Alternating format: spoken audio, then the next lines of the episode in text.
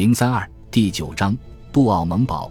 孔策带着他的班，在几分钟之内就跑到封锁斜坡地道的铁丝网面前，没有人向他们开火。孔策感到一丝宽慰，不过他也注意到堡垒上的法军一百五十五毫米大炮正越过自己头顶，向远处某个目标射击。他还注意到二十四团右翼正被一挺巧妙布置在杜奥蒙村教堂尖顶上的法军重机枪困着，吃尽苦头。德军的炮击打烂了大部分法军铁丝网，孔策的班用铁丝钳剪断剩下的铁丝网，迅速通过了堡垒前的两道铁丝网。他们在杜奥蒙堡最北尖角以东五十码的地方抵达下一道障碍带尖刺的护栏。当时刚过下午三点半，他们根本没办法穿过护栏或者从上面爬过去。孔策顺着栏杆往左走。这样走很明显是因为另一边有法军的机枪火力。他转过堡垒体系的东北角，刚拐过去就欣喜地发现护栏上有一处被炮弹炸开的四英尺宽的口子。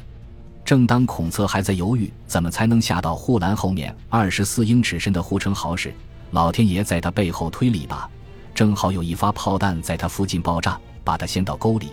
孔策懵了一会儿，不过还好没受伤。清醒过来以后。他催班里的战友跟着自己下来沟里。班里一名下士觉得班长疯了，声称自己要后撤。不过德军的炮火还在密集地轰击着杜奥蒙堡露出地面的上层结构，可能是因为害怕自己的大炮。班里其他战友互相帮助着，跟着孔策一起下到了护城壕中。护城壕里没有守军，在护栏缺口旁边的墙体上有个小窗户，还有一扇紧闭的钢门。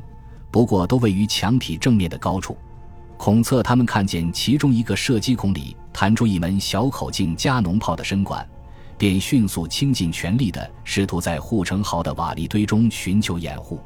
不过沟里除了他们以外空无一人，孔策又一次不顾后果地想要爬进上面的炮台，那扇小门锁得紧紧的，最低的炮位都比沟底高出十二英尺，他们够不着。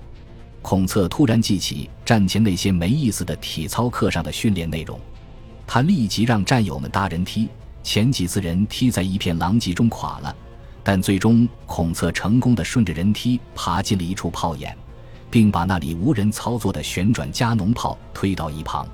这处炮兵发射阵地无人防守，他试了几次，终于从里面打开了那扇门，催促下面的战友爬上来。然而，打开的门看上去像是巨兽张开的嘴巴，那里不知道隐藏着怎样的危险。恐侧的战友们退缩了，在他们看来，被自己的炮弹炸死都比钻进这头怪兽的肚子里面好得多。只有两名士兵跟了进来，其他人都跑得无影无踪。孔策自己还是无所畏惧，他沿着一条长长的漆黑的道走了下去。堡垒外面炮弹爆炸的声音震耳欲聋。可是炮弹爆炸的间歇静得可怕，孔策走啊走啊，地道似乎无穷无尽，他会把自己带到哪儿呢？还有法国守军去哪儿了？孔策终于走到一处台阶，沿着楼梯走上去，却发现楼梯顶端有两条分叉的走廊，他还能听到附近某处有开炮的沉闷轰鸣声。他让身边的两名战友警戒其中一条走廊。自己沿着另一条走廊循声而去，没走多远就能听见空弹鞘退出炮膛的声音。这名无畏的中士举起手枪，猛地拽开一扇门，大喝一声，举起手来。四名脸膛被熏得离黑的法军炮手被吓得不敢动弹，他们还没回过味来，就被孔策压着走出了炮塔。孔策单枪匹马就打哑了整个杜奥蒙堡中最大的一门一百五十五毫米重炮。接下来，在这场残酷的战斗中，一幕剧情近乎马尔克斯兄弟作品的喜剧上演了。孔策从炮塔退出来以后，转错了弯，很快发现自己在杜奥蒙堡内部兔窝般的迷宫走廊里迷了路，找不到自己留在身后警戒的两名战友了。他让四名俘虏走在前面，自己则在后面押解，并迎着走道里透出光亮的方向走去。再次听见大炮的轰鸣声。他们很快走出地下，来到一片开阔地，这是堡垒里的南院。他的俘虏突然逃跑了，他们用闪电般的速度转身闪进堡垒建筑的另一处出口。孔策紧追着他们冲进堡垒，刚要开枪，俘虏们消失在左手边的一扇门背后。孔策瞥见旁边有间营房，里面一名上了年纪的士官正向二十名左右年轻士兵训话。孔策再次大吼一声，举起手来。不过这次恰好有一枚重炮炮弹在头顶上的堡垒外爆炸，巨大的冲击波震灭了屋里的蜡烛，现场一片慌乱。孔策的第一反应是：这回我死定了。他猛地一下把厚重的大门关上。幸运的是。这道门居然可以从外面锁上，他在门外又警戒了一会儿，但没看见什么新的猎物。他对继续等待感到疲了，便再次开始到处走动，搜寻还有没有其他战果。很快，他又撞上一名没带武器的法国士兵。这名士兵吓得要死，一直管他叫上尉先生。虽然孔策一句法语都不会说，还是想尽办法让这个俘虏明白，自己要找的是堡里的军官。他最新的这名俘虏吓得发抖，只得把他带进另一间营房。这里看上去像是军官食堂，里面空无一人。在一张桌子上有只巨大的食品篮，里面装满了鸡蛋、红酒和其他食物。孔策好几个月都没看见过这么多好吃的了。自从会战开打以来，甚至都没吃过一顿饱饭。之前猫在地下突击壕里待命的那好几个星期，日子过得更憋屈。只能吃硬的像铁块的应急口粮，突如其来的饥饿感不可抗拒。孔策那简单的农民头脑彻底被美食征服了，顾不上任何其他事情。所在营房里的大批俘虏，孤身一人身处四面危机的敌人地堡，战争本身，这一切都被暂时忘却了。孔策在俘虏难以置信的注视下坐了下来，开始大口的吃喝。但我们不禁要问。这座强大堡垒的守军主力在这期间究竟跑到哪里去了？战争开始时，杜奥蒙堡常驻步兵有五百名。后来，霞飞在一九一五年下令抽调各个堡垒的守军，充实前线兵力，只给这里剩下来的炮塔留下炮手。也许是出于命运的讽刺，杜奥蒙堡原先的守军在会战爆发后不久，考雷森林里的激战中就被消耗殆尽。原来驻军的指挥官也受了重伤。按照法国驻垒地区管理条令，凡尔登附近的堡垒统一归属凡尔登当地驻军司令埃尔将军指挥。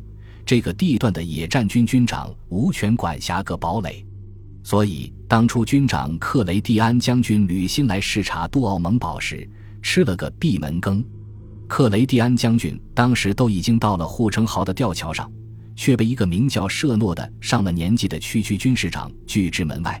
这名军事长居然敢告诉将军，堡垒只对凡尔登驻军司令开放，其他人没有他的命令，一律不得进入。我们又预先收到您要来的通知，可以以间谍嫌疑将您逮捕。